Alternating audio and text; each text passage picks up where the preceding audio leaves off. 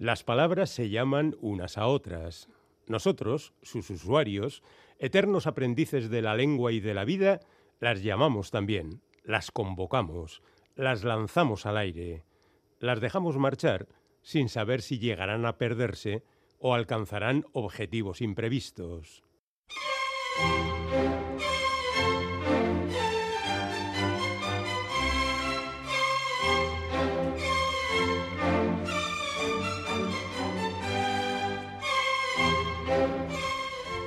Voz de Félix Linares poniendo, mm, en este caso, eh, marcándonos de alguna manera el compás de los próximos minutos en Distrito Euskadi. Es un pequeño párrafo extraído de la obra Alma, Nostalgia, Armonía y otros relatos sobre las palabras. Un viaje por las palabras, por sus significados, su evolución, sus secretos, sus misterios. Lo ha publicado Anagrama y hoy tenemos la suerte, y doy a Jauregui Arrachaldeón, de contar con sus dos autoras, porque son dos. Son dos, Soledad Puertolas, escritora, novelista, ensayista, académica de la Real Academia Española de la Lengua, la RAE, desde el 2010. Elena Cianca, lexicógrafa, ha desarrollado su trabajo también en la RAE, así que puestos a imaginar, podemos suponer que se conocieron en la, en la RAE. Soledad y Elena firman el libro que tenemos sobre la mesa, Alma, Nostalgia, Armonía y otros relatos sobre las palabras, un libro de colores. La mitad de las páginas son blancas, la otra mitad amarillas, 300 blancas, 300 amarillas. De las blancas responde Soledad Puertolas y de las amarillas Elena Cianca. Es un libro sobre palabras, alma, nostalgia, armonía y otros relatos. Alma, nostalgia y armonía son tres palabras a las que siguen la pista, porque de eso se trata, de ver cómo han cambiado, evolucionado estos términos, sin ese seguir la vida que han tenido y tienen esas palabras, pues suponemos que hay más de una sorpresa, Soledad. Pues hay muchísimas sorpresas. ¿Qué tal? Encantada de estar con vosotros. Muchas gracias. Pues sí, muchas sorpresas, porque las palabras mm, que ahora utilizamos con un sentido a lo largo de su historia y cuando nacieron quizá no habían tenido exactamente el, mismo sentido, no se utilizaban de la, con, sobre todo de la manera en que los utilizamos a otra, de ahora, sino que estaba ahí, ¿no? Eh, a lo mejor un poco latente. Eh, por ejemplo, la palabra alma, mm, la palabra alma mm, para mucho tiempo ha ido cargada de un, de un sentido profundo religioso, ¿no? Como, como sucede pues con el eh, con todo el teatro de Calderón y, luego se va mm, eh, con el romanticismo rescatando el sentido más más íntimo del ser humano, como pasaría con Zorrilla y, en la actualidad, mm, eh, pues yo creo que todavía vacilamos un poco con esta carga del sentido religioso, pero mm, eh, reivindicamos, o si se nota como una reivindicación así, eh, vamos a decir, extendida en los hablantes, de alma como espíritu, que es la que, la que en definitiva siempre ha estado presente en la palabra alma. Pero esto pasa con todas las palabras, ¿no? que trazan una historia de, la, de, nuestra relación con el lenguaje y de la literatura en castellano. Este ensayo la parte, tu parte, eh, Soledad, empieza eh, con la historia de la palabra persona y hay una pequeñita intrahistoria eh, que nos lleva al, germen, de alguna manera, de, este libro. Tu nieta Carmen, bueno, comparte contigo lectura, estáis leyendo un cuento ilustrado y hay un momento en el que ella pregunta qué es o quién es ese personaje. Utiliza este término con sus cuatro añitos y de alguna manera eh, esta labor que tú venías pergeñando, eh, eh, no sé si es que encuentra ya la senda. Pues sí, fue, fue algo mm, que fue como una iluminación, porque teníamos, veníamos trabajando ya un par de años con, con, este libro, que no sabíamos si, ni si iba a ser libro, ¿no? Pero decíamos nuestro libro, nuestro proyecto, ¿no? Y entonces, hablando con Carmen, eh, con una niña de cuatro años, como bien has dicho, pues claro, ¿cómo hubiera podido imaginar yo que la palabra personaje estaba en su lenguaje? ¿no? Me pareció una cosa muy asombrosa y sin embargo era la palabra precisa, porque si no entendía eh, qué cosa era aquello que estaba mm, mal dibujado. Que era un cangrejo a priori. Que era un cangrejo, podía ser una medusa, estaba dibujado confusamente, ¿no?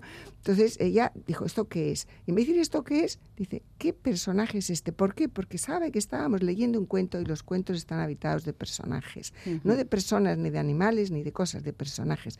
Y eso a los cuatro años es saber mucho. Entonces pensé, qué curioso como que el lenguaje desciende sobre nosotros en determinados momentos, esas palabras acuden a nuestro, a nuestro, en nuestro socorro para precisamente porque lo ha oído decir en alguna parte, está ahí.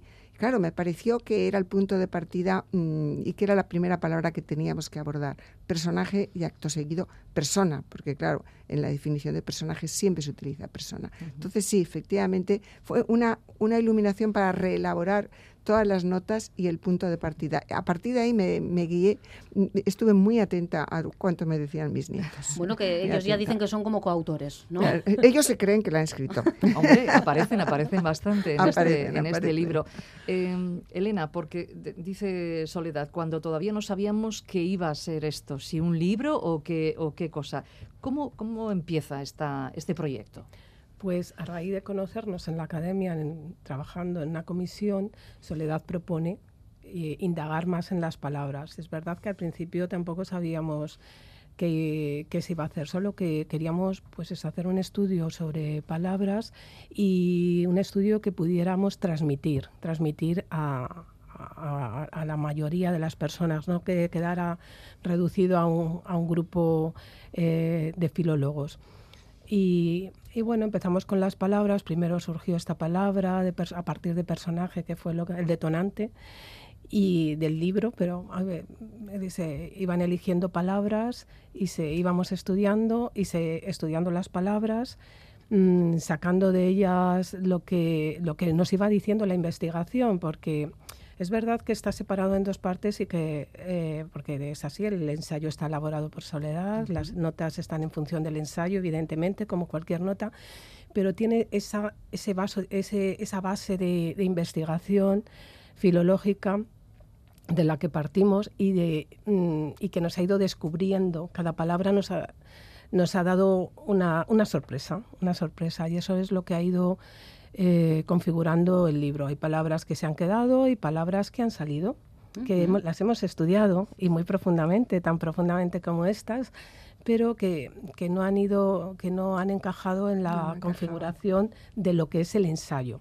¿no? porque como digo las, eh, la, base, la base es común, el libro es unitario, es una, es una base común de, de investigación sobre corpus, eh, lingüísticos y sobre diccionarios. Tiene mucha historia de la lexicografía, que es un poco el reflejo de la sociedad de cada momento. ¿no? Y eso está por las dos partes y la, la parte de, las notas que es muy diferente, o sea, mm, tiene notas muy diferentes, no son notas únicas. Claro, la parte pues de las notas es, va mm. más directamente a la persona que, que quiere conocer en profundidad. Sí, es como, digamos, que se aparta aquello que mm. es necesario y es interesante para el lector, para el lector que quiera profundizar, pero que estorbaría en la lectura de un ensayo, porque es un ensayo también mm, con cierta creación literaria, ¿no? Claro, claro. Y... si lo poníamos las notas debajo, pues entonces eh, le, quitas, le restas a, a, la unidad del ensayo, le restas. Queríamos que, que, estuvieran los dos mm, niveles ah, pues como, en paralelo, ¿no? Porque si no, mm, un ensayo con notas parece que estás obligado a leer las notas. nos ocurre con los subtítulos. Eh, Tú quieres ver la imagen, pero no puedes a la vez ver imagen y leer los subtítulos. Es muy difícil, es muy difícil, sí. Exactamente. hay muchas palabras que se han quedado por el camino. Hay palabras que, empezaron a, interesar, pero, pero en un momento dado no, entraban, no encajaban, no encajaban este porque el hilo tiraba porque eh, para mí ha sido también el descubrimiento de, yo quería escribir, que era, ha sido la dificultad, que Elena se lo comentaba, eh, la cantidad de versiones que yo he hecho del tono, buscar el tono adecuado, de, que, interesara a cualquier hablante, a cualquier hablante, no el hablante especializado y estudioso y preparado y el erudito, sino el hablante, pues cualquiera, ¿no? De, de, cualquier profesión y de cualquier edad también de, a, partir de, una edad, de una edad ya de, la razón, ¿no? Entonces, claro, era, era, era el reto que yo tenía. Y entonces lo que yo veía, que conforme me iba haciendo preguntas y respuestas, eh, me iban llevando por un camino. Entonces, claro, unas palabras que yo pensaba que podían ser muy interesantes, pues, pues se quedaban fuera, se quedaban fuera. Entonces, iban, iban hacia algo. Es curioso cómo entonces la lengua se independiza un poco, o el lenguaje, de lo que queremos decir. Porque me iba indicando un camino, digo, oye, pues, pues y llegué al final feliz del cuento, que es la armonía. Y digo, bueno, pues que los cuentos acaban bien, luego tengo que acabar con armonía. Claro, la vida no es, no, es un cuento, pero esto sí es un cuento. O sea, que es un ensayo que conforme iba mm, escribiéndolo, se iba convirtiendo en relato, en un cuento. Y entonces todos los epígrafes que se me ocurrían eran como muy mm, eh, de detalles del cuento, ¿no? Los pobladores de los cuentos, el, el comienzo del tiempo, la construcción del tiempo, hasta que llegó eso al final feliz del cuento, que es la armonía. Aparte de, que es lógico, porque partes de la persona, el personaje, que es un individuo que está solo, pasas eh, muchas mm, eh, enfermedades, eh, misterios y nostalgias y tal, acabas en un equilibrio y, y, la humanidad también, que es ser parte de algo, y acabas en la armonía. ¿Cómo nos sorprenden las palabras? Antes hablábamos de alma. A mí una de las palabras de la una de las historias que más me ha llamado la atención ha sido la de nostalgia. Nostalgia, una palabra que, que, llega muy tarde a nuestro diccionario. Muy curioso. Tarde. Sí. Eh, llega muy tarde, sí, y, y, es que nace, es muy jovencita comparada con humanidad la o con joven, La joven nostalgia, fíjate, en vez de ser la joven nostalgia. Por no hablar de que cuando aparece, claro, la acepción eh, poco o nada tiene que ver con, con cómo mm. entendemos hoy día, ¿no? Eh, claro, o, con qué relacionamos la nostalgia. Claro, sí, sí, tiene que ver con la enfermedad. Y es curioso que se documenta más en, en, textos americanos, en Cuba. En Cuba, en Cuba. En Cuba. Donde más textos eh, Y luego ya pues se extiende y pasa, abandona ese sentido eh, patológico de dolencia, eh, ocasionada por la pena, pero por, la, pena, al, por, la pena estar alejado de, la patria. de la tierra, de la tierra propia donde se es ha curioso, Es curioso que, que, que, esa pena ocasionara incluso fiebre, o sea, es una... Y estaba catalogada como enfermedad. Se somatizaba. Se somatizaba, pero, y la catalogan, la, la admitían, porque yo de pequeña recuerdo que cuando eh, estaba mal, estos son los nervios, no hagas caso, le decían a mi madre, porque yo era muy patológicamente enferma. Entonces, no, no, no se admitía, pero hubo un momento en que se admitió, en, ese momento en que se admite la palabra nostalgia, pues los considerados, eh, los soldados, que eran unos soldados mercenarios, que empezó en Suiza todo, pero que luego eh, se transportó la, la palabra a otros, a otros mm, eh, nostálgicos de su tierra, pues en Cuba, en, bueno, sí, luego a llamar mal de la tierra. ¿no? mal de la tierra. Entonces, pero se admitía. Eso es muy interesante, ¿no? Cómo, cómo, mm, cómo la nostalgia pasa a ser una enfermedad. Luego ya nos hacemos como más científicos, ¿no? Y entonces el diccionario ya la elimina y ahora nostalgia sí, eh, sí es un sentimiento de pérdida y también de, de, alejamiento de la tierra, ¿no? De, pero ya no se considera una enfermedad. No se considera una enfermedad. Es curioso. En euskera tenemos también sí. eh, que es, eh, sería mal de mal de la tierra o mal, de, sí, mal del claro. bueno, o la morriña en Galicia es un poco, pero no es llega a ser enfermedad. No, no, no te meten en el, no te meten en el hospital. Más al sentimiento, sentimiento. No te llevan al hospital. Aquí sí. entonces, no sé si había. Curioso, ¿no? Al final no deja de ser un ejemplo de cómo el lenguaje, que es lo que queréis que veamos, está en constante evolución. Eh, Exacto. los cambios de época afectan al significado de este tesoro, ya lo dijo Covarrubias. Ya ¿no? lo dijo Covarrubias. sí, exacto. Sí, eh, el libro también ofrece muchos textos eh, literarios y no literarios también de todos los ámbitos de la lengua y eso también para el lector es muy interesante porque mm, encontramos las palabras por cualquier lado y, tienen que ser escritas porque antes tampoco había otra posibilidad de, de, registrarlas. ¿no? Y eso yo creo que también es un, es un plus que, va, que puede encontrar un lector interesado.